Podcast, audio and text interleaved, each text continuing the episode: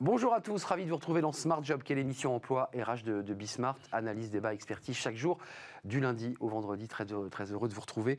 Et puis il y a nos rubriques habituelles. On va s'intéresser dans notre rubrique en première ligne à une coach un peu particulière parce que c'est quand l'art se met au service des, entreprises pour changer le, bah, le regard. Euh, c'est pas toujours facile d'ailleurs, on va en parler avec elle dans quelques instants. Working Progress et les invités de Welcome to the Jungle. Euh, on parle aujourd'hui, alors je, prends mon temps pour le lire, hein, le shadow boarding. Un indice, ce n'est pas un sport qu'on pratique sur la mer. Voilà, je ne peux pas vous dire plus. On recevra les invités dans quelques minutes. Et le cercle Dans notre débat, c'est le coup de gueule des agents immobiliers. Ils ne peuvent plus vendre leurs biens immobiliers. Impossible. On peut louer dans du locatif euh, social, mais impossible de vendre des biens. Évidemment, ça pose d'énormes soucis euh, pour euh, bien des milliers, des milliers d'agents immobiliers. On fait le point dans le cercle. Fenêtre sur l'emploi, c'est notre livre, le livre de Smart Job. Working Mom, vous avez compris dans le titre que c'est une manière de coacher et d'accompagner dans ce livre des mamans qui veulent changer de voie et puis qui veulent garder un équilibre de vie. Ça sera à la fin de notre émission. Tout de suite, en première ligne, à la rencontre de notre coach.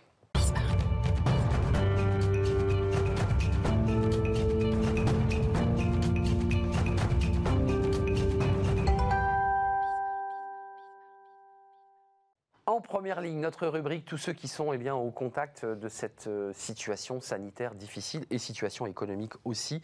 Et puis, il y a tous ceux qui accompagnent ces entreprises en, en difficulté ou mm, angoissées pour le moins. Euh, on va parler de l'art. Euh, bah oui, tiens, vous allez me dire, mais pourquoi l'art? Euh, Nous sommes avec Rosemarie Stolberg. Merci d'être avec nous. Euh, vous êtes historienne de l'art et des idées, euh, professeure à la Sorbonne, si je ne m'abuse, vous l'avez été? Non, non, j'enseigne dans le public et le privé, mais euh, j'ai- j'ai- je continue de travailler avec la Sorbonne, mais surtout pour des recherches. Donc, j'ai pas dit de bêtises, vous Non. avez bien travaillé avec la Sorbonne. Euh, spécialiste des liens art et sens au travail et du travail. Oui. Euh, bon, évidemment, c'est un peu iconoclaste euh, de se présenter comme coach. Comment ça se passe quand vous, vous avez un client qui vous dit bah, Moi, j'aimerais comme ça qu'on parle d'art dans l'entreprise? Ça, ça se passe comme ça d'ailleurs? On vous, on vous le dit comme ça? Pas tout à fait. Euh, alors, je, ne suis pas coach, je n'ai pas de formation de coach, je suis historienne de l'art et c'est en tant qu'historienne de l'art que je me présente avec cette spécificité de, euh, de travailler les relations entre art et travail et de dire voilà, un artiste, c'est un, euh, le- l'entrepreneur de son, de son propre talent, c'est un leader, il doit faire face à des situations tout à fait similaires que les managers et les leaders d'entreprise connaissent.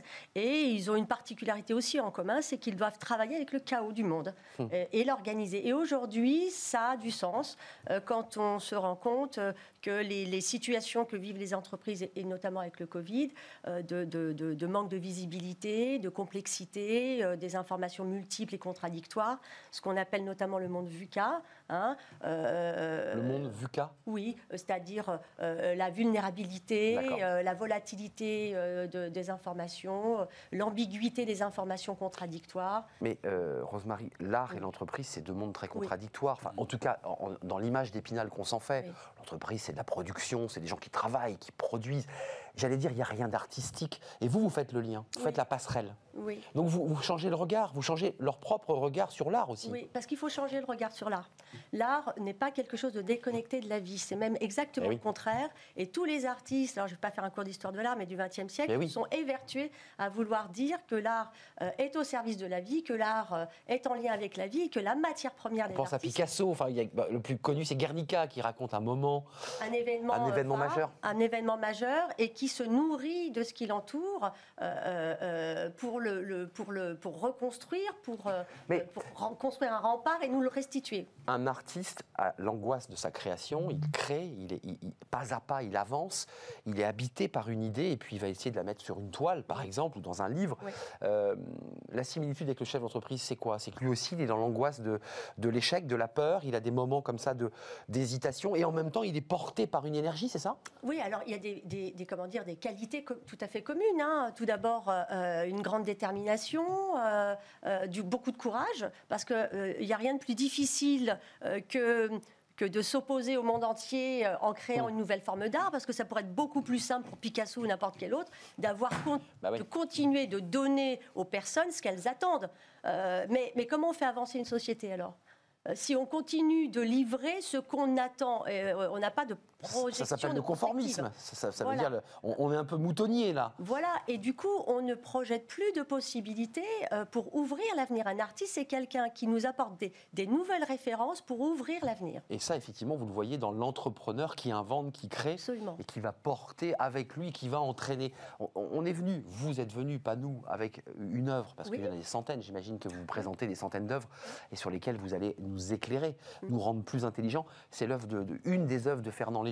Oui. On va, on va la voir. Euh, que- pourquoi celle-ci en particulier, cette œuvre de Fernand Léger Alors, alors Euh, regardez, vous la connaissez évidemment par Oui. cœur. Oui. Euh, pourquoi vous l'utilisez? Parce qu'évidemment, il y a un petit côté industriel, il y a un petit côté métal, il y a un petit côté, je sais pas. Oui, parce, que, parce que justement, elle, dans le cadre de, de l'art, en- en- de parler de l'art en situation de crise, ou en tout cas des qualités d'un leader en, en situation de crise, cette œuvre, d'abord, elle est de 1917, euh, c'est le- le- le- la, la partie de cartes.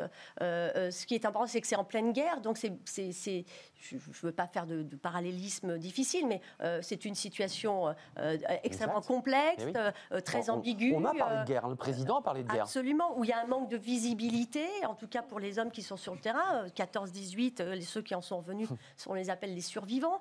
Euh, donc euh, c'est- c'est c'est un- une situation extrêmement euh, euh, tendue, donc il ne l'a pas en 1917 à ce moment-là. Et effectivement, ce qui, ce qui, ce qui nous montre dans, dans- dans ce travail, c'est que euh, la difficulté qu'on a de lire d'abord ce tableau-là que, que je, Oui, que je vois, c'est le- le- le- la métaphore de la difficulté qu'on a de lire une situation euh, au premier abord. Oui, il est Donc, il- elle est complexe, elle est multiple, les informations viennent de partout, et en même temps, on a ce manque de clarté. Donc, euh, cette incertitude, il la vit au quotidien et il nous la transmet dans cette œuvre. Il est très, En- très, très métaphorique de la situation Voilà. générale d'un chef d'entreprise. Absolument. Comment on vous accueille? C'est compliqué ou pas? Ou on vous dit oh, c'est génial, tiens, je vais aller faire un.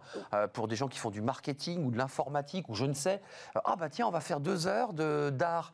Enfin, ils doivent se dire mais qu'est-ce que je vais faire dans ces, dans ces Oui, formations oui, alors Enfin, ça, quand vous même. avez raison. Ça, vous avez raison, mais après, une fois qu'ils faut l'ont les vécu, pousser un peu quand même. Ah ben, une fois qu'ils l'ont vécu, eh ben, c'est pas la même. Parce que la première, la, la- la première chose Bah oui. qu'ils me disent, c'est jamais j'aurais pensé que l'art, c'est du travail. Et que Hum. l'art euh, euh, se- puisse être. C'est du travail. Physiquement, euh, il faut de l'argent, euh, il faut du temps, il faut de l'énergie, de la disponibilité. Il faut s'y consacrer. Il faut s'y, mais, mais, euh, il faut s'y consacrer. Et puis, il n'y a pas de. Les artistes que je connais aujourd'hui, et puis même les artistes, ils disent on travaille tous les jours, un peu moins le dimanche. Non, mais c'est. Et puis, j'ai dirigé des. Je dis ça parce que j'ai dirigé des écoles d'art appliqué, euh, d'art et d'art appliqué. Ça dans- bosse dans tout le temps. parcours. Euh, la première chose, quand je voyais les parents, c'est qu'ils disaient euh, pour eux, ils vivaient comme un drame que leur enfant veuille faire un métier artistique. Je peux comprendre aujourd'hui, euh, Ouais. on voit bien que. ça- Souvent, c'est pas un métier pour les parents. Voilà, c'est pas- Passe ton voilà. bac, on verra après. Voilà, bon, bon, à part ça, tu fais quoi comme métier Mais c'est ça, Voilà, t'as un métier à côté, ouais. Voilà, et, et dans le cadre de, ces entrep- de, de ce, ce travail de, de direction, voilà, de pédagogique, j'emmenais les étudiants vers de l'insertion professionnelle. Et là, je me suis rendu compte en, en- en discutant avec les, les- les profs qui dans le métier, qui, avaient affaire au monde industriel, et moi-même avec les entreprises, que là, il y avait un fossé. euh, Bah oui. euh, c'est la cerise sur le gâteau, le côté un peu décoratif, le côté un peu, bah, quand on a le temps, divertissement, Vous les- vous- ou fiscal, vous- mais ouais, pas? Oui, bien sûr, bien sûr. En tout cas, quand ils sortent de ces formations, c'est vraiment passionnant. Euh, on a envie de voir plus de tableaux, évidemment, mais Mm. ils ont un autre regard sur eux-mêmes et sur l'art. Euh, J'imagine que le, le client, quand il vous contacte, c'est peut-être aussi parce que le patron lui-même est passionné par l'art et il pense que c'est un levier, j'imagine. Alors, il y a euh, absolument. Euh, c'est euh, il- c'est souvent parce que les personnes ont eu un coup de cœur sur la présentation que j'ai rencontré parce que j'ai fait des conférences, Mm. comme j'interviens au Centre Pompidou. Donc, il y a, voilà, on s'est rencontrés dans ce cadre-là. Et c'est vrai que l'angle d'attaque, euh, euh, l'art, euh, pour qu'on puisse se le réapproprier, Ah oui. pour approprier ses propres compétences, être en capacité de mieux regarder une situation, être en capacité d'être plus déterminé et de porter des valeurs aussi. Parce qu'un artiste, c'est la Mhm. grande force, c'est qu'il porte du Bien- sens, bien il donne du sens, il porte des valeurs et il sait le communiquer. Mais bien sûr. Donc, il doit avoir une forme de charisme, alors soit par l'écriture, euh, soit par la démonstration pure et simple de l'œuvre qu'il produit, euh, soit par euh, euh, la- sa capacité à, à faire des conférences. Et Fernand Léger, par exemple, a beaucoup Il a communiqué. communiqué. Euh, et je tiens à parler d'une valeur précise, parce que 14-18, dernière. s'il vous plaît, oui, important, il met l'humain au cœur du Bien process. Il ne faut pas se tromper, On l'entend beaucoup machine. sur le plateau, hein, on remet l'humain au cœur. Mais, euh, mais, euh, lui, ce qu'il a découvert pendant la Première Guerre mondiale, c'est qu'on ne survit que si on est solidaire. Bien sûr. Et ça, d'un point de vue anthropologique, c'est juste vrai. Et j'ai rencontré des survivants de la Seconde Guerre mondiale. Ils ont dit ce qui nous a permis de survivre, c'est parce qu'on était solidaires. Eh oui. Donc ça, c'est ce qu'on découvre dans l'art. Marie, Rosemary Stolberg, historienne passionnée, passionnante, à la rencontre, parce que vous partez à la rencontre de chefs d'entreprise, de managers eh bien, pour leur changer un petit peu leur paradigme et le regard qu'ils portent euh, peut-être aussi sur eux-mêmes, parce que l'art nous renvoie à, nous-mêmes. Merci, vous êtes historienne de, l'art, des idées, spécialiste du lien, du sens au travail et du travail, avec des conférences, on vient de l'entendre à Pompidou. Merci d'être venu nous rendre visite. Merci à vous. Merci. À très bientôt. La suite de nos programmes Working Progress euh, avec Jérémy Cléda, c'est tout de suite. Retrouvez Work in Progress au cœur de Smart Job en partenariat avec Welcome to the Jungle.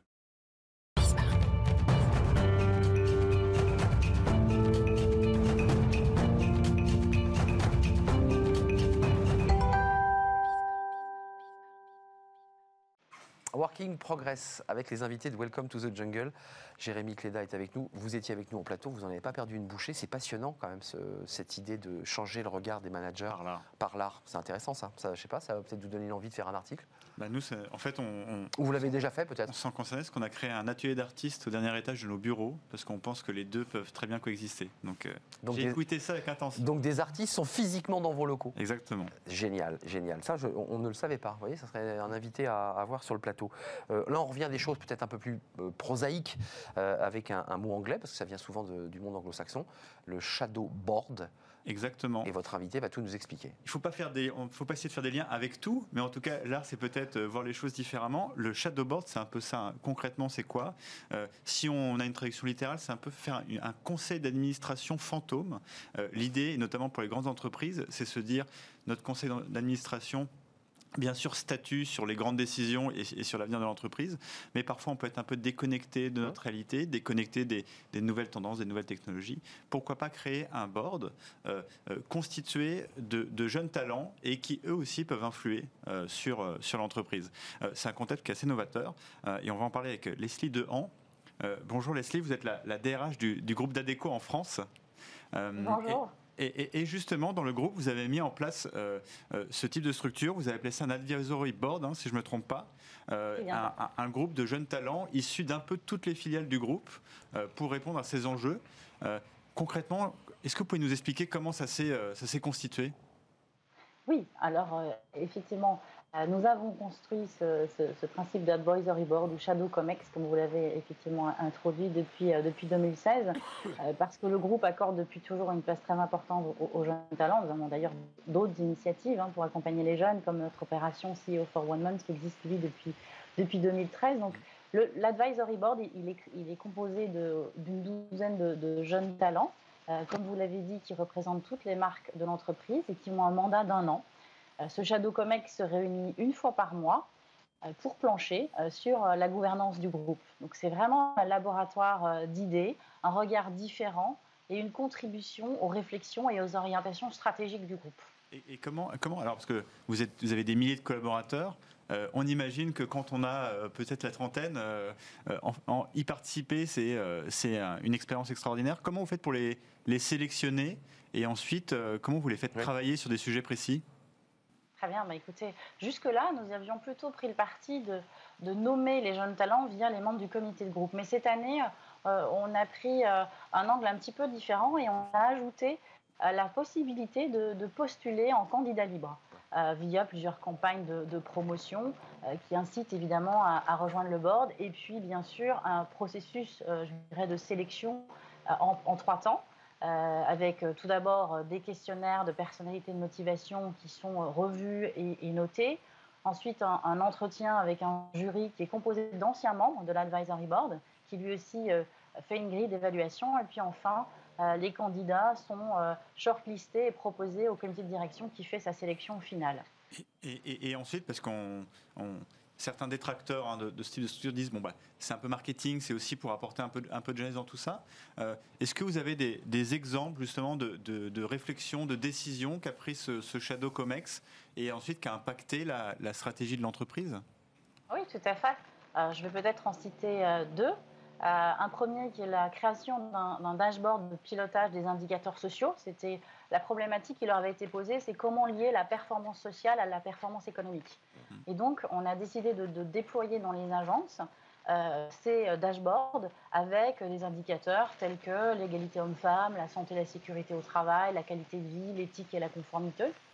Un autre exemple, plus très récent, nous leur avons demandé de, de plancher sur l'organisation du travail avec l'impact du télétravail. Et notamment, ces travaux sont aujourd'hui utilisés par mes équipes en ressources humaines pour fixer les nouvelles modalités de nos accords d'entreprise sur le télétravail. Juste Leslie, d'un mot, vous me faites penser que, alors peut-être que vous allez mal le prendre évidemment, mais euh, il y a le Parlement des, enfants euh, à l'Assemblée nationale. Euh, ils proposent des idées, ils en font des propositions de loi, puis ensuite c'est repris par évidemment un, député qui va porter ça dans l'hémicycle. C'est quoi? Il y a un peu de ça, il y a un petit peu le conseil municipal des, enfants, et puis il y, a, il, y a le COMEX avec les gens sérieux, plus âgés, aux cheveux blancs. Et ça, c'est ça l'idée ou pas? Non, non, c'est pas, c'est pas mais Je, vous taquine un peu. Nos représentants. Oui, bien sûr, je comprends. vous avez raison. Non, l'objectif, c'est vraiment, encore une fois, de. Pour nous, c'est un sounding board précieux. Ce sont des, jeunes qui sont confrontés euh, tous les jours à des problématiques très opérationnelles et qui, du coup, apportent un point de vue peut-être plus pragmatique euh, et terrain sur le déploiement des orientations qu'on souhaite prendre. Euh, ils apportent parfois aussi un, prisme différent sur la stratégie du groupe. Et puis surtout, ils sont d'excellents ambassadeurs de cette même stratégie puisqu'ils ont un peu co-construit. Et justement, Leslie, je vais vous poser la question. Euh, on, le ressent un peu dans les exemples que vous avez donnés. Est-ce que aussi, euh, par la génération qu'ils incarnent, il y a des sujets prioritaires qu'ils veulent voir dans l'entreprise? On, l'a senti, hein, vous avez parlé de, diversité, de, de parité. Est-ce que par exemple ces enjeux, les enjeux écologiques, c'est des choses qui ressortent plus via ce board-là que le board plus traditionnel? Je ne dirais pas que ça ressort plus. Ça fait partie des enjeux de l'entreprise et donc des préoccupations du comité de direction. Et c'est nous qui posons finalement les sujets euh, de type diversité, organisation du travail, télétravail. Euh, on peut plancher également, et ça fait partie des, des sujets qu'on a pu avoir aussi autour de la RSE effectivement, on va revenir un peu plus sur le sujet de diversité, où cette année, on va travailler sur l'attractivité des, euh, des, talents et la marque employeur. On va vraiment prendre des sujets qui sont stratégiques pour l'entreprise et qu'on va leur poser comme une feuille de route. Leslie, question de Béotien, ils se réunissent dans la même salle que le COMEX ou ils ont, ils ont une autre salle? Comment ça se passe? Alors en ce moment, ils se réunissent surtout via euh, Teams, qui est notre outil euh, virtuel. Bien sûr. Euh, après, voilà, ils s'organisent. Évidemment, la, salle que nous appelons la salle de conseil leur est totalement disponible s'ils veulent se, rassembler. Maintenant, l'objectif étant, encore une fois, d'avoir un, un, échantillon représentatif de l'entreprise avec toutes ces marques, mais aussi nous avons un maillage géographique, donc nous avons également des gens qui sont partout en France. Donc par principe, et ce même avant la crise, on avait quand même pas mal de, réunions virtuelles pour permettre à tout le monde de se rassembler tous les mois. Ouais, Leslie, un, mot euh, aussi. Euh, je voulais qu'on prenne deux minutes pour parler d'une initiative que moi personnellement j'aime beaucoup et que vous faites depuis un certain temps. C'est le CEO for Month. Euh, c'est un peu lié finalement aussi à ça. Hein. pour rappel, hein, c'est l'opportunité pour un jeune. il y a tout un process, mais d'accompagner le, le, CEO d'Adeco pendant pendant un mois. Comment ça fonctionne? Est-ce que, est que finalement on est dans la même lignée, c'est-à-dire euh, d'apporter un regard un peu, un peu neuf et, euh, euh, et à un niveau, là encore une fois, un peu, un peu différent? Tout à fait, on est exactement dans la même lignée, c'est ce que je disais en, introduction, ça fait partie d'une des initiatives pour accompagner les jeunes au sein de l'entreprise. Et c'est vrai que pour l'avoir effectivement vécu, c'est extrêmement intéressant puisqu'évidemment euh, la, finaliste, enfin cette année c'était une fille, euh, peu importe le, lauréat ou la lauréate participe également à tous nos comités de direction. Et euh, à chaque, évidemment, s'exprime et puis aussi finalement fait, fait sa propre conclusion ou retour. rapport d'étonnement, je dirais, à chaque fin de, comité de direction. Donc ça, ça apporte vraiment un regard différent, une fraîcheur aussi, je dirais, euh, par rapport au jeune âge évidemment des CEO for One Month euh, au sein du comité de direction. Ces, initiatives, on commence à en voir de plus en plus. Il y avait Accor hein, notamment aussi qui avait annoncé qu'ils avaient fait un château Comex. Euh, Sébastien Bazin en avait beaucoup parlé. est-ce que vous pensez que ça va se généraliser? Et est-ce que vous pensez que c'est uniquement peut-être une préoccupation de grands groupes ou n'importe quelle entreprise pourrait, à partir d'une certaine taille, parce qu'il faut avoir un peu un pool de talent. Hein. Euh, mais disons, je sais pas moi, par exemple, nous on est 150 chez Welcome to Jungle. Est-ce que vous nous conseilleriez de, de, mettre en place ce genre de choses?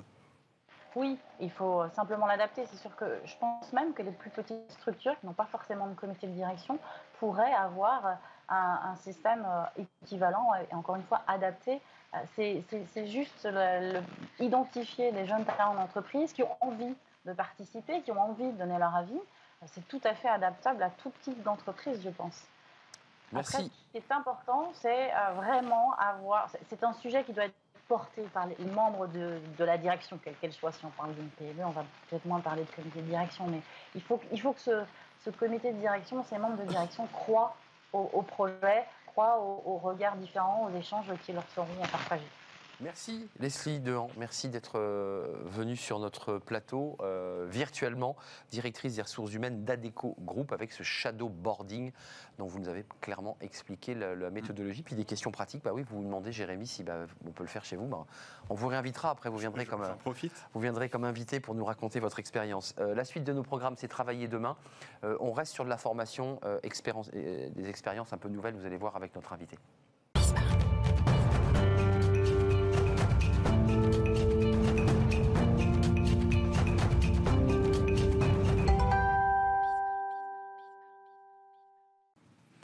Une start-up, Jérémy, qui fait de la formation, mais une formation un peu particulière, d'un autre genre.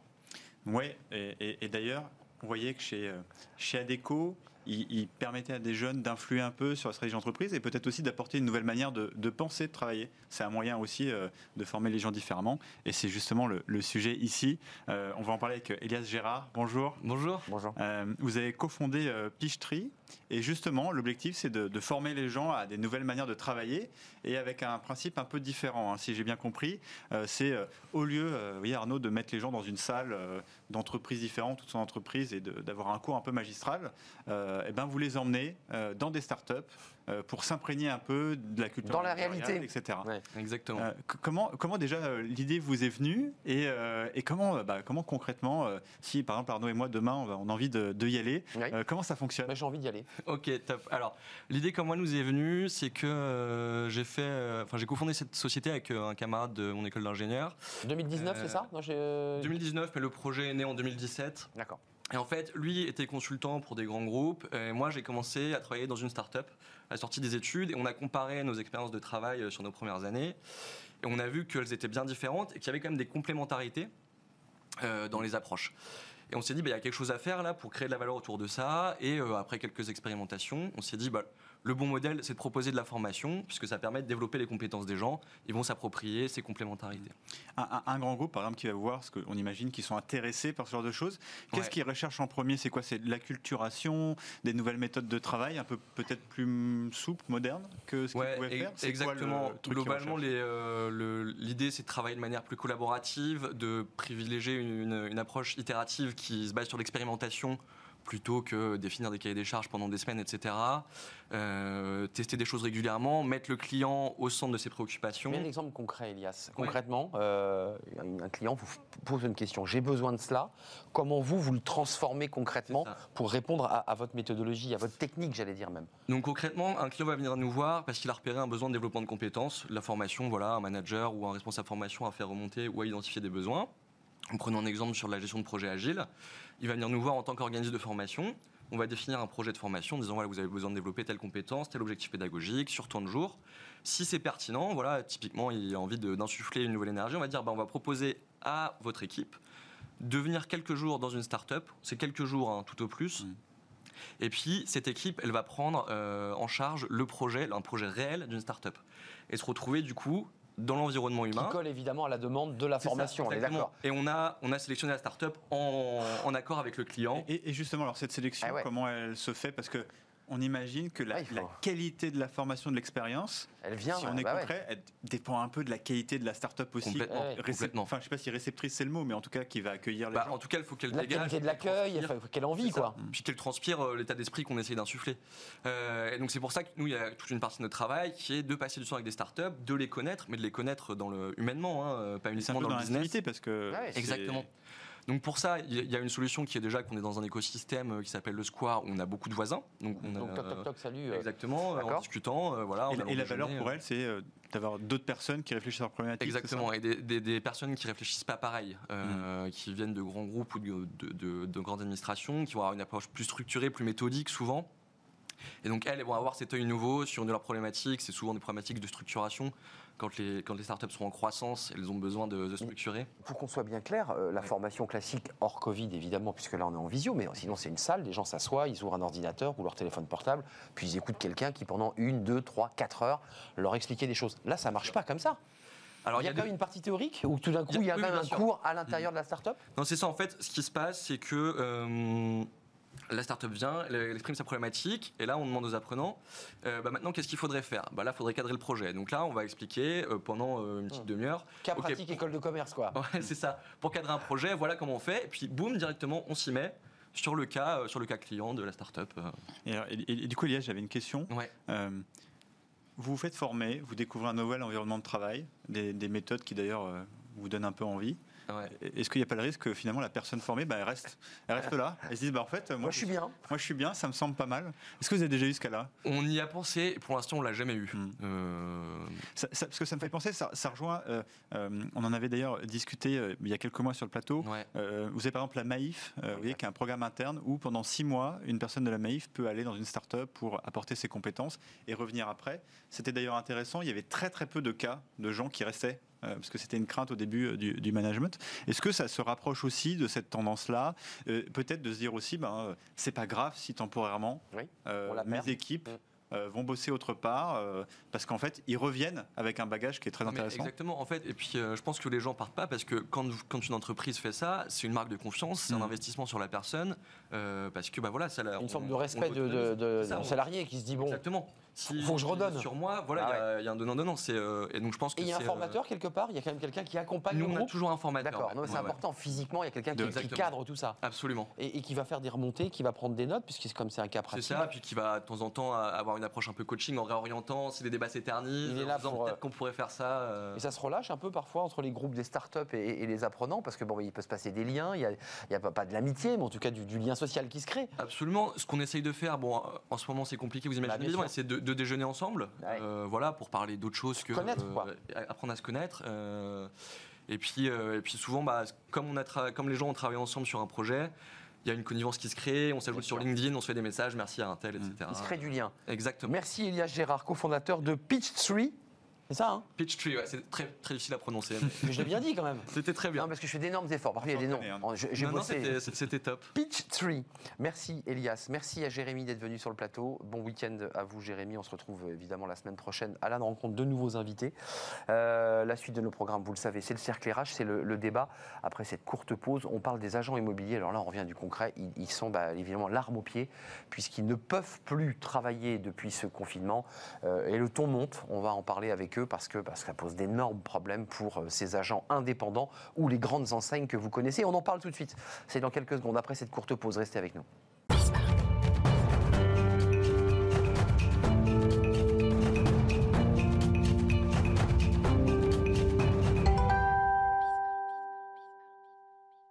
Crise sanitaire, confinement, euh, que se passe-t-il? Eh bien, chez les agents immobiliers, c'est compliqué. On va en parler euh, avec eux euh, parce qu'il n'est pas possible aujourd'hui eh bien de pouvoir vendre physiquement un bien immobilier, c'est-à-dire de rentrer dans un appartement, de faire la vente et puis essayer de vendre le bien à son, client. Impossibilité. C'est possible dans le locatif pour les bailleurs sociaux, ça c'est possible, mais impossible pour la vente privée. Que se passe-t-il?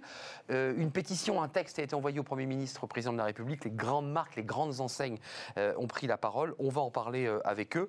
Est-ce que c'est un métier qui doit se réinventer, c'est-à-dire commencer à travailler sur de la visio, du 360, euh, du virtuel? Et est-ce qu'on achète un bien immobilier en virtuel? C'est évidemment une question fondamentale qu'on peut se poser. Laurent Vimon, merci d'être avec nous, d'avoir répondu à notre invitation. Président de Century 21. Alors, je ne sais pas si mes chiffres sont bons, mais c'est 5800 agences, euh, 32 000 euh, collaborateurs, je dis une bêtise Oui. C'est ça? En Éclairez- France, c'est 900 agences. C'est 900 agences. Et 7000 collaborateurs. Eh bah et oui. dans le monde, c'est à peu près 105 000 personnes et 9000 9000 agences. Ça, c'est la prospective que je vous donne dans les 10 ans, en fait. Alors pour la France, C'est pour- pas ouais, pour le monde. pas pour- Oui, oui, la France, Pour la bien, France. ça va être compliqué. Oui, il faut, y aller. Oui, oui, Vous faites partie de ceux, en tout cas, qui avaient signé cette, ce texte, qui n'est pas une pétition, mais qui est un texte tribune. coup de gueule, une tribune, vous demandez au président de la République, Emmanuel Macron, eh bien, de revoir sa position. Euh, je ne sais pas s'il l'a revu, d'ailleurs, sa position, C'est en cours, en négociation, en discussion avancée. avancée. Oui, oui. Donc, vous, vous n'êtes pas euh, pessimiste, vous, vous dites qu'il y, a- il y a encore un peu de lumière là. Je ne connais pas le pessimisme. Je reste un, un optimiste euh, absolu. Sinon, il faut arrêter de travailler. Vive l'optimisme, ça fait du bien, parce que depuis des semaines, sur ce plateau, on a je beaucoup de... chaque rayon de soleil, tous les matins. Mais il a fait beau aujourd'hui. hein. C'est pour ça qu'il faut en profiter.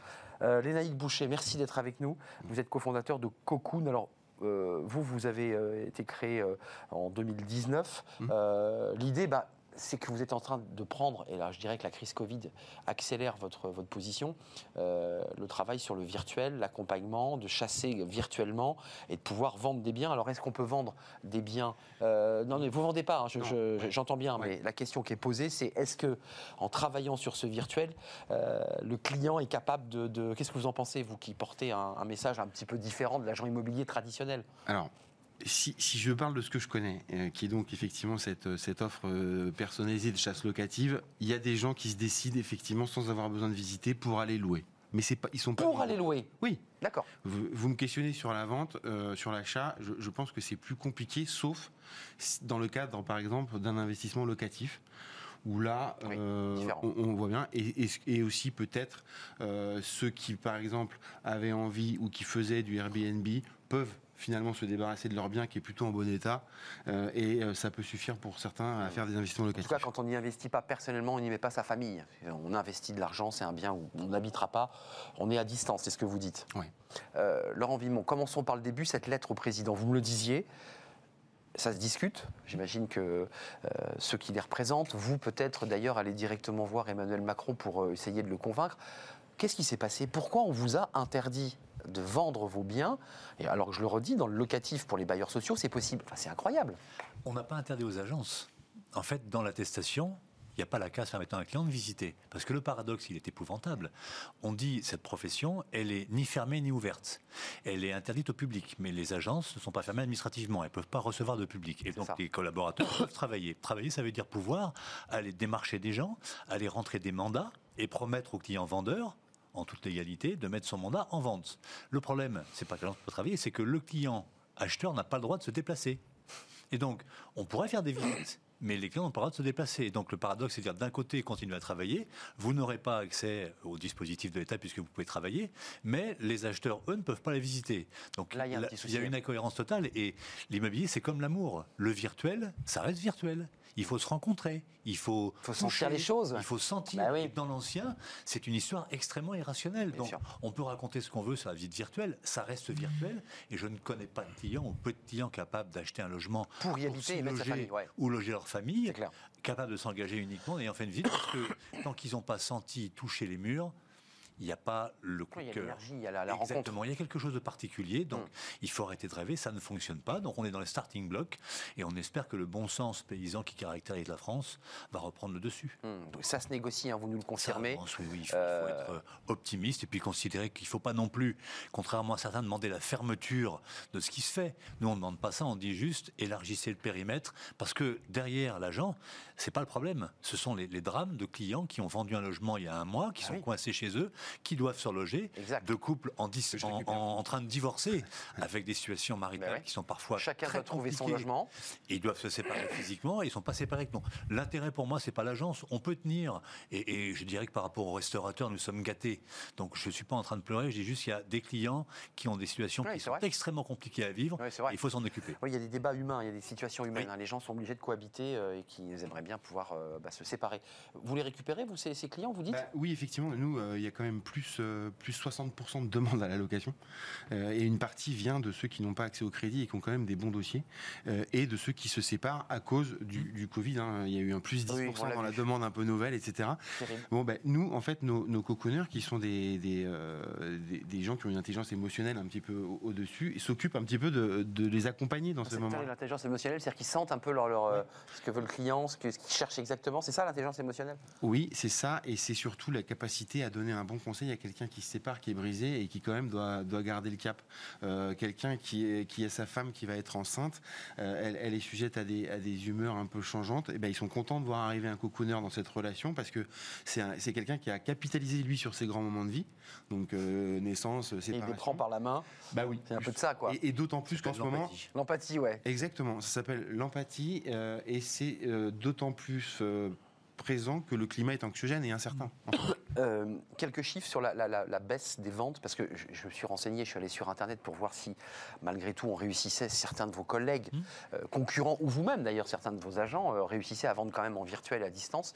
Il y, y a eu des ventes ou pas Il y a Un petit ventes, peu mais qui ont été faites à des gens qui avaient visité avant le confinement. Ah, voilà, donc en fait, c'est un cas particulier. Et, et les quelques ventes qui se font pendant le confinement sont des ventes en virtuel avec dans la, condi- dans la promesse de vente une condition Ouais. suspensible de visite physique avant le passage chez notaire dès déconfinement. Notaire ouvert, il faut rappeler que ces institutions-là sont ouvertes. Ils sont, ils sont euh, ouverts si euh, vous êtes là pour un acte officiel. Officiel. Pas de conseil, mais ils sont capables de signer à distance maintenant. Voilà. Donc c'est possible de pouvoir. euh, Exactement, ils ont fait de gros progrès comme nous d'ailleurs et ont ouvert leurs études avec les signatures à distance. Euh, concrètement, là, au niveau de vos agents, il y, a- y y du franchisé, il y a des gens qui, sont, qui ont pris les la, que les franchisés, qui ont pris la marque Century, mais qui sont Mhm. à l'origine. On a vu quand même un boom de, de- de- du nombre de cadres, de gens qui ont dit tiens, j'arrête tout, j'arrête mon métier, puis je me lance dans l'immobilier. Ça, vous l'avez senti? Sauf que patatras, là arrive c'est- cette crise Covid, confinement, c'est compliqué pour eux. Ils changent de vie et c'est à ce moment-là que, bah, que ça se grippe, quoi. C'est c'est là tout l'intérêt d'une marque, d'un réseau Ouais. et des conseils qui vont avec. Nous, par exemple, on refuse des dossiers qui sont trop courts en financement. En création, on sait que la vie n'est pas un long fleuve tranquille et quand on crée une entreprise, il y a des choses imprévisibles, donc il faut les prévoir. Et donc, on a des plans de trésorerie qui intègrent dedans la difficulté. Euh, tout comme quand quelqu'un vient acheter ou louer un logement, on lui dit gardez une petite poire pour la soif, mettez pas tout votre argent dans le dispositif parce que ça, ça peut mal tourner. Et donc, nos agences, d'abord, sont soutenues. Nous avons euh, euh, su- supprimé les redevances minimum pendant les six mois qui viennent de s'écouler. Donc on accompagne nos partenaires et puis nos consultants suivent chaque agence euh, physiquement quand c'est à moins d'une heure de chez eux et euh, virtuellement quand c'est beaucoup plus loin pour les accompagner et on a maintenu le réseau sous pression avec des plans d'action. Pendant le Covid, la saison numéro 1, on a eu six plans d'action avec un live que je faisais par semaine pour euh, maintenir le réseau euh, en communication. Rester en communication, quoi qu'il arrive. On a fait faire pendant le Covid tout ce qu'ils n'avaient pas le temps de faire avant le Covid. Deux choses simples mettre les agences aux normes RGPD et deuxième relancer leurs clients, qualifier leurs clients. Ça a été Ouais. un truc absolument incroyable. Comme ils avaient du temps, on leur a fait utiliser. Là, on recommence. Là, c'est pratique, euh, ça, pour le coup. Ce ah, temps-là oui, permet d'aller chercher. avec un, un- un hashtag qui est prêt à repartir. Vous l'avez, hashtag prêt à repartir, notez-le. Euh, les loyers, juste d'un mot, parce que ces, ces agences, évidemment, payent des loyers et ne sont pas propriétaires des, des- des murs. Peu de négociation. Ça- euh, Très peu de négociation. donc, ils, ils payent leur loyer. Mais encore une fois, cette profession, elle est un peu privilégiée. Ça fait 15 jours. euh, Ça va. euh, on n'a pas Vous pouvez tenir. Moi, j'ai été touché par un reportage il y a trois jours sur une grande chaîne télé d'une dame qui avait 70 000 euros de stock qu'elle avait reçu deux jours avant le confinement, magasin fermé.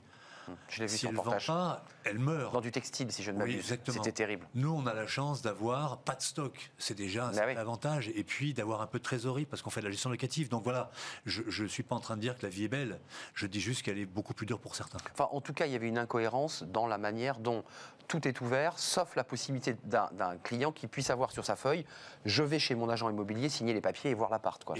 Ça, c'est très incohérent quand même. J'ai vu un, un monsieur qui vendait des stylos inventer le concept du click and collect dans un reportage aussi dans un de télévision. Il a mis sur sa vitrine un bouton clic. Et donc les gens pouvaient rentrer pour collecter les, les- les choses que lui vendait. J'ai trouvé ça génial comme Ouais. situation. C'est du click and collect euh, Ouais. qui n'est pas virtuel. Ouais, enfin, il y a quand même, effectivement, quand on va dans certaines rues à Paris ou ailleurs, on voit quand même des commerçants qui ont un peu détourné le. Mais la troisième vague sur Le- économique, elle sera terrible. Ouais, vous, vous- vous la craignez parce que là, ça va me permettre, vous aussi, vous êtes concerné, bien sûr, parce que c'est le, le- le prix du marché. Vous êtes évidemment un des indicateurs de ce prix du marché, vous le savez. On nous annonçait une, baisse terrible du marché, premier confinement. Elle n'a pas eu lieu, cette baisse. Elle n'a pas eu lieu. Est-ce que là, aujourd'hui, avec des plans sociaux, des départs, des gens au chômage qui vont devoir se séparer de leurs biens, vous craignez une baisse du marché Ou le marché va résister? Alors il faut apprendre à dire je ne sais pas. Ce que j'ai fait pendant le premier Oui, c'est ce que vous disiez déjà. Je sais pas. Il ne faut pas se précipiter parce que le système financier français est assez solide et que les banques prêtent de l'argent à ceux qui peuvent rembourser. Mmh. Et que troisièmement, il y a des assurances chômage dans les crédits immobiliers français. Mmh, mmh. Donc avant Oui, d'imaginer on prend une assurance avec un son prêt. et, et, et, euh, un, un marché qui s'effondre, il faut garder un petit peu de temps parce qu'il y a aussi des flux dans les postes. J'ai vu que dans l'aéronautique, il y aurait des conséquences. En revanche, dans le bâtiment, le plan bâtiment qui a été Oui. sur la rénovation des logements, 7 milliards d'euros, il va créer des emplois. Donc il est possible qu'il y ait des vases communicants. Donc moi, je, pour l'instant, je ne sais pas, les prix sont élevés. Il est probable que ça tienne encore quelques Un peu haut, selon vous, on est un petit Ça peu dans. dépend où. Ils sont Ouais. très hauts à Paris. Euh, D'ailleurs, ça, ça a arrêté de monter. Ça Oui. s'est stabilisé. Ça baisse Mais pas, on mais est ça sur un stabilisé. marché d'offres et de demande dans lequel il manque 800 000 logements. Et il y a en face beaucoup d'acheteurs. Hmm. Vous êtes d'accord? Enfin, Cette question du prix, de- de- de- du coût du marché, elle vous impacte, vous, chez Cocoon ou On entendait l'aspect humain dans- de votre démarche, mais vous êtes forcément impacté sur ces questions-là? Mais non. Nous, euh, plus 60% de demandes, plus 30% d'offres, euh, nous, euh, le marché est aussi tendu et on a besoin d'un chasseur pour faire le tampon, point. D'accord. Et, le- et le client qui a besoin Donc vous, la question du prix, elle n'est pas là. C'est que vous avez un- un- une offre et une demande. Oui. Le logement, c'est un besoin prioritaire. Et là, on Exactement. cherche. Exactement. On cherche, ils ont besoin Enfin, de il y a et- fourchettes, si je peux me permettre, les naïfs, quand même. Mais non. Non, d'accord. ok. Non, non, Enfin, je veux dire, bien sûr que celui qui. Vous vivez dans un monde merveilleux. Non. Mais non. Mais c'est pas ce qu'on dit. Simplement, il y a des ajustements qui se font, notamment avec la distanciation. Par exemple, je, je veux habiter, ou en location, encore une fois, hein, à 1200 balles à Paris, je veux un T3, bah non. Euh, J'irai peut-être un peu plus en, en banlieue. Oui, ça c'est non, ça c'est clair. Voilà. Oui, Tout voilà. suite, le client, faut Et- non, après, euh, voilà, c'est ça qu'on leur explique aussi. Et, euh, et dans la façon de trouver leur cocon, c'est-à-dire quelque chose qui, peut, qui peuvent gérer leur, leur vie de tous les jours avec leur passion, etc. Celui qui aime aller faire du surf ou qui a besoin d'aller en Bretagne pour, pour s'éclater, bah, il habite à côté de Montparnasse. Voilà, et, et donc nous, notre, notre fonction, elle, elle est d'aider la personne qui connaît pas forcément la ville, qui est en séparation, qui alors lui par contre, qui Vous, vous en parlez beaucoup, ça a l'air d'être un, un cœur là en ce moment. De, ça a l'air pourquoi d'être un cœur de sujet là en ce moment. Ouais, je vais vous dire pourquoi. Parce que très simplement, la personne est obligée de rester à côté de l'école où il y a l'enfant, Bah oui, qui lui est victime de la séparation. bien sûr.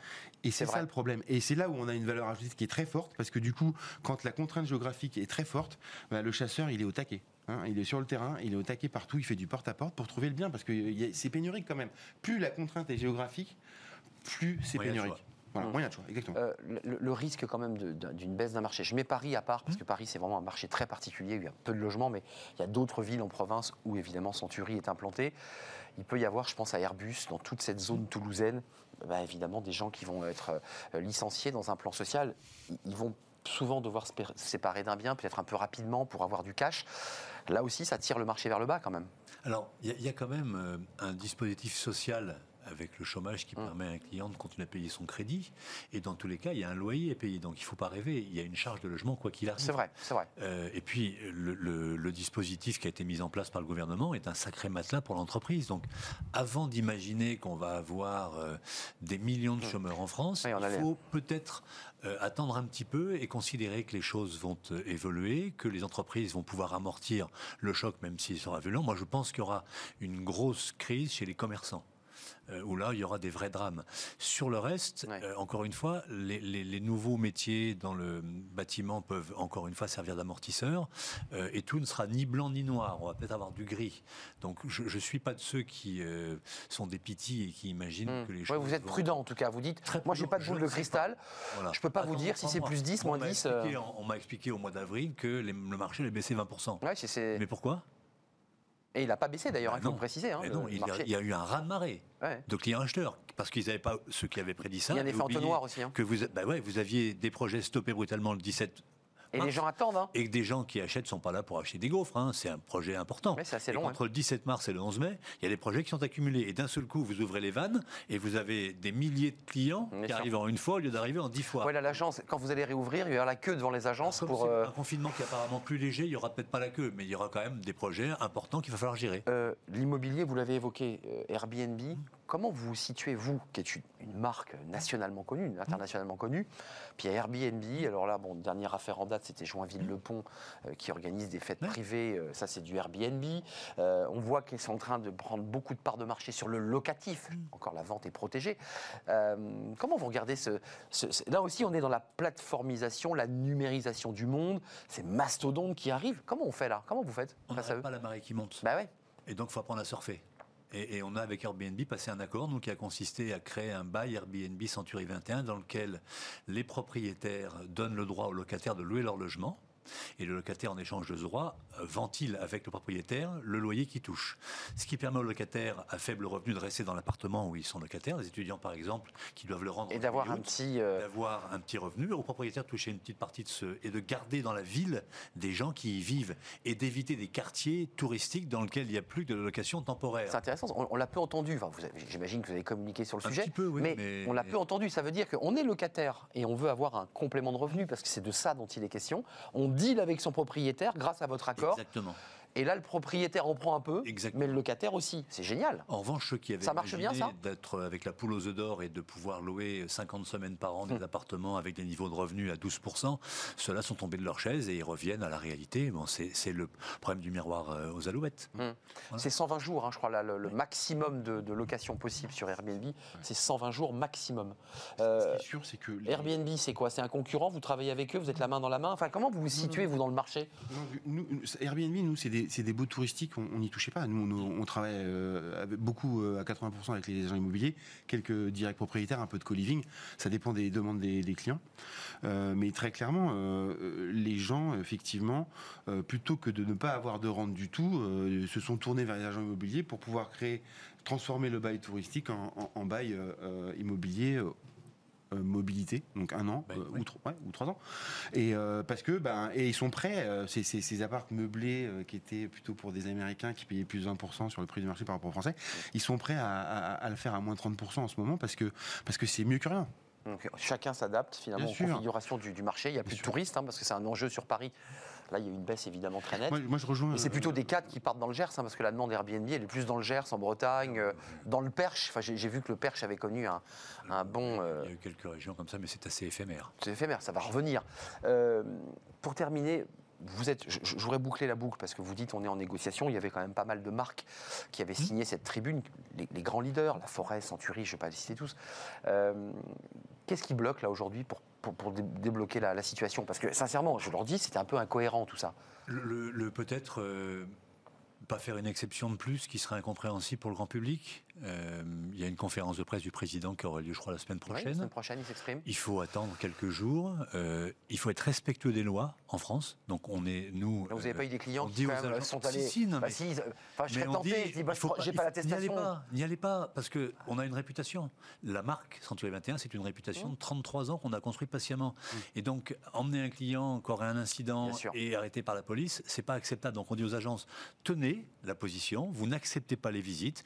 Il faut attendre encore quelques jours. Euh, on aura une réponse. Peut-être ce sera le 27 novembre, peut-être le 2 décembre, peut-être plus tard. Peu importe, il y aura une réponse un jour. Et j'ai le Mmh. Sentiment que même, hein. le gouvernement a pris conscience de l'intérêt qu'il y avait d'intégrer le logement comme un besoin impérieux dans l'attestation de déplacement. Voilà. Je pense que ça a été entendu. Donc ils sont en train de faire une petite case, ça prend un peu de Je temps. ne sais pas, mais, Ouais. mais je, je pense avoir été, nous avons été collectivement entendus. Euh, les syndicats continuent à travailler euh, avec Madame Vargon euh, en direct avec elle. Donc voilà, on a tous euh, mis nos, nos forces en commun pour faire prendre conscience que le logement était un, be- un, be- Et, un- et ça, ça- ça a bien marché parce que elle introduisait Madame Vargon le, le rent là de cette année et elle disait justement que c'est un, un bien Oui, essentiel et que surtout en ce moment, plus que jamais, il faut pouvoir avoir l'accès au logement. Euh, nous, en tant que professionnels, on peut. On parle pas du neuf, hein, parce qu'il y a un débat sur le neuf qui est un vrai sujet. hein. Neuf, c'est pas construit, on peut acheter virtuellement. On peut acheter virtuellement. Ah, Et on, peut- on oui. achète souvent la Eh oui. plupart du temps On sur plan. oui, euh, donc là, de fait. Non, mais je- c'est pour ça que j'ai pas évoqué le sujet, parce que là, là, on a le plan, on a le- le- la, la maquette qui donne un peu envie ou pas d'ailleurs. Et- Euh, Et en location, des, quelques agences ont inventé le click and collect et ont proposé des visites virtuelles et en fait font la visite physique le jour de l'état des lieux puisque l'état des lieux c'est autorisé. Oui.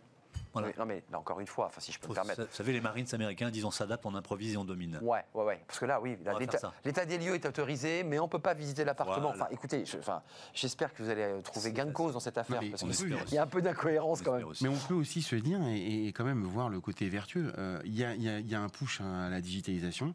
Ah oui, mais ça, ça et, c'est et sûr. quelque part, il y a, je vous assure que les nouveaux, euh, là, les choses qui ont été présentées au Rennes, c'est dingue. Quand vous rentrez, vous, vous, vous recréez de l'émotion humaine dans une visite virtuelle. Ah non, on- en qualité euh, vidéo et en qualité, on peut arriver à. qu'il faut ouais. se concentrer dessus et, euh, et quand même se dire. euh, une Mais vous ne retirerez pas la main sur la cheminée, l'espèce de truc qui fait que on est dans la cuisine, on ouvre la fenêtre. Enfin, Bien sûr. il y a ça. Mais- Taper sur le sol avec son pied. Tac, tac, tac. On Ouais. une voiture et on claque la portière, on Ouais. dans les pneus. Ouais, c'est ça. On toc, toc. Non, mais c'est des gestes euh, de, de- Non, mais voilà. a- il il l'a dit, on peut, on peut se rétracter au moment de l'état des lieux. Ouais, on peut. En location. En, en location, Ouais, non, parce que j'avais bien distingué les deux. Euh, merci à vous. Euh, bon, vous gardez l'espoir. Il y a une forme comme ça Toujours de volontarisme euh, très fort. Et vous nous dites, vous, bah, globalement, vous êtes en train de, de- de- de connaître Bah, une nous, croissance on assez peut- forte. C'est cynique en cause des divorces parce que les couples se sont, se sont engueulés pendant, pas- pendant pas- deux mois. Je dis pas que ça, je dis qu'il y a aussi ceux qui, justement, ne peuvent pas visiter. Nous, on peut. On est chasseurs. Vous êtes chasseur. On est professionnels et on peut. Et on travaille en collaboration avec nos, nos collègues de l'agent immobilier qui eux aussi le font. Et donc on fait des visios à trois et on arrive à dire si le lit va rentrer, etc., à se projeter. Et certains clients. On sépare euh, bien location de vente, hein, parce que Ouais, voilà. ouais, bien sûr, non, mais c'est sûr. Mais ceci dit, c'est ceux qui ne peuvent pas accéder au crédit qui viennent euh, louer en urgence chez nous. hein. Oui. euh, euh, C'est exact. euh, Le banquier leur a dit, vous n'avez pas assez, pas assez d'apport, tiens, bah passez donc en moins location. 20%, moins 20% Euh, d'accès au crédit. Avant de nous quitter, Laurent Vimon, là vous, là, vous faites des, des états des lieux, j'imagine, hebdomadaires. Dans les grosses agences, on vous dit, bah là, j'ai, là, j'ai 40 clients qui attendent. hein. C'est que quand, quand- quand ça réouvre, c'est vous. Bah, on ne va pas rester passif. C'est-à-dire que ces clients-là, ils sont euh, suivis, Vous les entretenez. contactés, Ah oui. entretenus et, et prêts à repartir. Il faut les garder euh, au chaud, comme on dit. On va, on va Ce qui, bondir. ce qui justifie, à mon avis, le fait que le marché ne baissera pas parce qu'il y a une très forte demande et que ça maintient finalement un niveau de Et marché. puis, il y a un élément important, c'est les taux qui sont extrêmement bas, Et oui. qui n'ont jamais été aussi bas, et Moins- qui portent le marché. Moins de 1% quand on emprunte sur 15 ans, euh, 1% sur, sur 20, effectivement, C'est ça qui fait que le marché aujourd'hui reste stable. Ouais, que les banques continuent à jouer le jeu aussi, à Exactement. emprunter, parce que, à prêter, parce que c'est un vrai sujet. Merci. C'est un vrai plaisir de vous accueillir, Laurent Vimon, président de Century 21. J'ai donné des, mauvais chiffres, donc c'est combien d'agences en France? 900 agences, Voilà. 7000 collaborateurs en France. Voilà, qu'on soit précis, parce que je Et vous ai. je- J'ai noté les vôtres et on se revoit dans quelques années. Bah, dans quelques années, vous revenez, parce que là, il y a une belle prospective. Avec les 32 000 collaborateurs. Ouais, je crois, que les va beaucoup 5000, recruter. je crois que les 5800 agences, c'était l'ensemble des agences qui, qui étaient réunies au sein de cette euh, C'est tribune. possible. C'est possible. Voilà, voilà. Donc vous, aviez, vous auriez acheté tous les, les concurrents, en fait. Oui, mais on n'achète pas, nous, c'est des franchisés, donc chacun vient se développer. J'ai bien compris. Lénaïque Boucher, merci, cofondateur de Cocoon. Ouais. Euh, c'est sur Internet, on va sur on C'est fait sur Internet cocoon.fr. et on recrute euh, 300 cocooners en ce moment. 300 Ouais. en CDI De l'emploi. Voilà, de l'emploi. En CDI non, non, en- ce sont Travailleurs indépendants, ouais, c'est des. On a fait une étude là. ils Ah bah vous dites ça à la fin de l'émission Bah, vous m'avez pas, vous m'avez pas euh, posé la question sur la location que vous aviez envie de travailler de transaction, ce que je comprends, puisque ça a l'air d'intéresser le monde Vous entier. savez ce qu'on fait, hein, quand les gens ne se posent pas la bonne question, il faut s'imposer. hein. Ah mais Allez hop Bah, Vous connaissez la technique. bien sûr, bien sûr. Mais euh, C'est ces que questions et c'est vos réponses. Ouais, Georges. Marchais, Jean-Pierre Elkabach. Allez-y, Voilà. terminez, Non, concluez. non, ce, que, ce que je trouve intéressant de, de- de mentionner, c'est qu'il n'y a pas que la, la transaction euh, qui est juteuse. La location, quand elle est bien faite, peut le devenir. C'est pas juteux. Juteux, C'est rentable, mais c'est pas juteux. J'étais sûr que ce mot allait vous faire réagir. Et malheureusement, vous avez pris la parole à la fin de notre émission. J'ai accepté un petit peu de débord, mais en tout cas, il y a 300 coucouneurs Exactement. euh, qui sont euh, travailleurs indépendants, freelance, qui, qui peuvent venir travailler dans votre structure. Allez sur le site. Voilà, ils cherchent les coucouneurs. C'est un cas. Attention, c'est pas un Tout à cas, fait. c'est Très joli comme. Coucouneur, exactement. Merci Laurent Villon, merci Yannick Boucher. Euh, la fin de notre émission, c'est tout de suite, c'est Fenêtres sur l'emploi, avec le livre de Smart Job. Là, c'est une, une coach qui accompagne les mamans qui veulent changer, bah, peut-être d'ailleurs devenir agent immobilier. C'est tout de suite.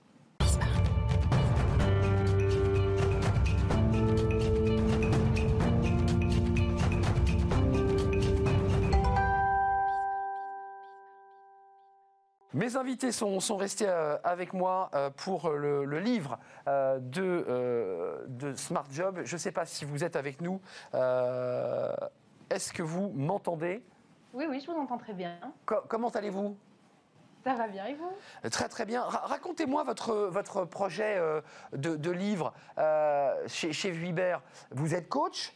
Euh, alors des coachs, il y en a beaucoup, mais là, vous vous, intéressez, vous en particulier, aux mamans, euh, celles qui ont, qui ont un désir d'enfant, et notamment celles qui ont des enfants. Euh, quelle était l'idée? Ce sont des femmes qui, quoi, à qui on montre, euh, euh, working mom, que bah, euh, faut faire le choix entre la, la maternité et le travail? Vous vous dites non, on peut, on peut, on peut vivre avec les deux. C'est un livre, je précise quand même pour ceux qui nous regardent, c'est un livre pratique. hein. Il y a des fiches pratiques, c'est pas de la littérature au sens propre, c'est un livre extrêmement pratique. C'était quoi l'idée de base? Bah, L'idée de base, c'était déjà euh, bah, d'accompagner les transitions professionnelles parce qu'il y a quand même euh, une demande qui émerge sur la recherche de sens en entreprise, la recherche d'équilibre. Votre invité, je crois, hier en a très très bien parlé. Euh, et il y a une population parmi euh, les gens qui recherchent sens et cet équilibre, et c'est devenu euh, impérieux, notamment avec le confinement, ce sont les mères de famille. Parce que les mères de famille, elles sont attendues maintenant partout. Elles sont attendues notamment dans la sphère professionnelle et encore euh, à exceller dans la sphère euh, ben, euh, domestique, parentale, etc. Donc en fait, on a une double injonction en tant que mère de famille, je le suis aussi, hein, moi, working mom, et je pense qu'il y a encore des plafonds de verre, plafonds de mer, comme on dit, en entreprise sur les évolutions de carrière des mères de famille. Hein, tout commence un peu à se compliquer. Euh, traditionnellement, et on le voit encore, tout, com- tout commence à se compliquer en termes d'opportunités, tout commence à se compliquer en termes de rémunération, Mais euh, Bérangère, professionnelle quand on devient mère de famille. Ça, c'est le diagnostic, on l'a souvent entendu sur ce plateau, les Mm. entretiens d'embauche, on vous demande si vous attendez un enfant, si vous allez avoir un enfant, bref. Euh, Qu'est-ce que vous leur dites à ces mamans? Quels conseils vous leur donnez? Alors, c'est un conseil coaching extrêmement pratique, je leur dis. C'est quoi Mm. les conseils principaux que vous leur dites? Bah, je dirais que la première question à se poser, c'est euh, qu'est-ce qu'on veut? Euh, vraiment Puisque euh, ben, parfois, on, a des, on est demandé euh, par la vie pro, par la vie perso, par la vie parentale, etc. Il y a toutes ces injonctions de la société et on ne sait pas par quoi commencer. On voudrait tout, sauf qu'on est juste des êtres humains. Et il y a beaucoup, beaucoup de mamans qui sont épuisées dans le monde du travail. Alors le premier, je dirais le premier conseil que je leur donne, c'est vraiment demandez-vous qu'est-ce qui fait sens pour vous aujourd'hui? On a le droit d'avoir tout, on a le droit d'avoir l'un après l'autre, on a le droit de se faire aider pour avoir. Donc l'idée, c'est de ne pas partir avec des croyances, c'est de partir de soi-même et de se poser en se disant qu'est-ce que je veux dans la vie? Qu'est-ce que je veux dans cette prochaine étape de ma vie? Pour vous challenger un peu, est-ce que c'est pas un doux rêve de tout vouloir? Est-ce qu'il n'y a pas comme ça un côté aussi de la société moderne où on veut être à la fois euh, euh, sportif, euh, mère de famille, euh, femme au foyer, femme amoureuse? Est-ce que c'est pas un peu impossible finalement tout ça? Euh, moi, je crois qu'il est important de se poser la question pour en faire émerger des priorités. Effectivement, je veux dire, euh, un verre d'eau, euh, on ne va pas pouvoir le remplir plus euh, parce qu'à un moment donné, il va déborder. Bah, c'est pareil, on n'est que des êtres humains, il n'y a que euh, 24 heures dans la journée. Mais je crois qu'il est important euh, parce que les, les mères de famille euh, sont dans une, celles qui bossent, celles- et, enfin, le, le travail domestique est un travail, le travail parental est Oui. un travail. Ça s'appelle la charge Mais- mentale.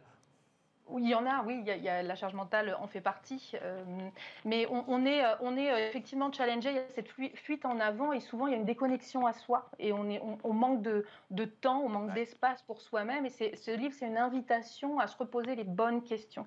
Si je me connectais à moi, qu'est-ce que je ferais? Laurent Vimon, vous faites la moue là, vous avez fait une moue parce que vous êtes resté. Non, mais je- moi, Ça vous- ça vous- ça je vous gen- suis de ceux qui pensent qu'il faut rêver grand. Ça évite de perdre ses rêves de vue quand on est fatigué et qu'il faut tout s'autoriser à imaginer que c'est évident que avoir des rêves permet d'ouvrir des portes et que les plafonds de verre, il faut avoir envie de les casser. Donc euh, je, je, je, je suis de ceux qui ont fait euh, un travail important pour que les femmes aient leur place dans l'entreprise. Il y a On beaucoup la de femmes agents immobiliers hein, chez la vous. moitié de femmes Bah chez ouais. nous. Ouais. Il y a 400 80, patronnes ou managers 80% d'agence parce qu'elles ont euh, Ouais. pas plus que les hommes, mais des qualités euh, et au, au moins égales à celles des hommes, ça c'est le minimum, et qu'on a euh, montré ce qui fonctionnait. On a toujours mis en avant, et je suis le, le porte-parole, on m'appelle un FOM. Le FOM, c'est un, un homme avec un grand F dans l'entreprise Century 21, parce que j'essaye systématiquement de, de- de montrer systématiquement tout ce qui a marché et toute réussite féminine est mise en avant Là, dans vous le réseau. parlez à Bérangère hein, parce qu'on la voit pas à l'antenne, Voilà. mais, mais vous- là, vous, Désolé, vous- vous lui parlez, il y a un, suis- il y a un Juste, échange. faut pas renoncer à ses rêves. quoi. Au contraire, il faut en avoir des grands, des immenses. Ça, évite de, ça évite de les perdre de vue. Bon, on ne voit pas Bérangère, mais, mais c'était un, un appel à notre réalisatrice. Euh, Bérangère, ça, ça vous évoque quoi cette idée? Euh, Il y, a- il y a des fiches pratiques et des conseils du coach. J'ai vu euh, dans, dans votre livre, euh, la, la personne dit Mais est-ce que je dois dire que j'ai eu des trous dans ma carrière parce que j'ai eu des enfants? Bah oui. Bah oui. Qu'est-ce que vous lui répondez? C'est souvent une question que les mères se posent. Elles sont un peu gênées de devoir parler à un recruteur. Elles sont parfois même gênées de postuler à certaines offres d'emploi, pensant euh, que ça va être compliqué pour elles d'expliquer qu'elles ont été mères, qu'elles ont un parcours Ouais. qui n'est pas forcément linéaire, qu'elles ont voulu une pause parentale, etc. Donc moi, je les en- vraiment, je les engage à arrêter d'être gênés de ça. Et la, la carri- la carrière de maman fait aussi partie d'un parcours de vie. Et la vie professionnelle, aujourd'hui, elle est à égalité avec la vie perso. On ne peut pas imaginer l'un sans l'autre. On peut pas on ne peut pas articuler l'un sans l'autre. Donc je pense qu'il faut les deux. Lénaïque, juste d'un petit mot, parce que notre émission déborde, mais c'est très bon signe quand ça déborde. C'est- c'est- voilà. tellement d'accord avec vous. euh, nous, justement, c'est parce qu'elles ont eu des enfants qu'elles nous intéressent.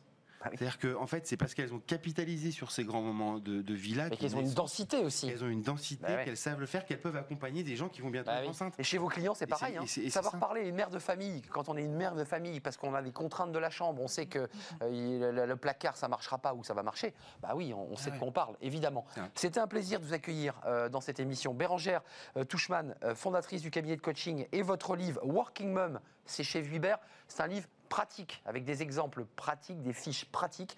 Donc c'est toujours intéressant. C'est le genre de livre qu'on emmène dans son sac à main, ça, voilà, et qui permet d'avoir un pense-bête. Merci. il faut que les hommes lisent. Et euh, un livre évidemment qui n'est pas destiné qu'aux femmes, Bérangère, ça va sans dire. Euh, un livre qui est destiné aux hommes, aux chefs d'entreprise et aux décideurs, pour leur faire changer un petit peu leur point de vue. Merci euh, à vous deux, messieurs, de m'avoir accompagné jusqu'à la fin de cette émission. Merci à vous, merci à Fanny Gressmer euh, qui m'accompagne tous les jours et c'est un vrai plaisir. Merci aux équipes techniques qui m'aident à préparer cette émission. Et puis on se retrouve demain, bien entendu. D'ici là, portez-vous bien, ne prenez aucun risque. À demain, bye bye.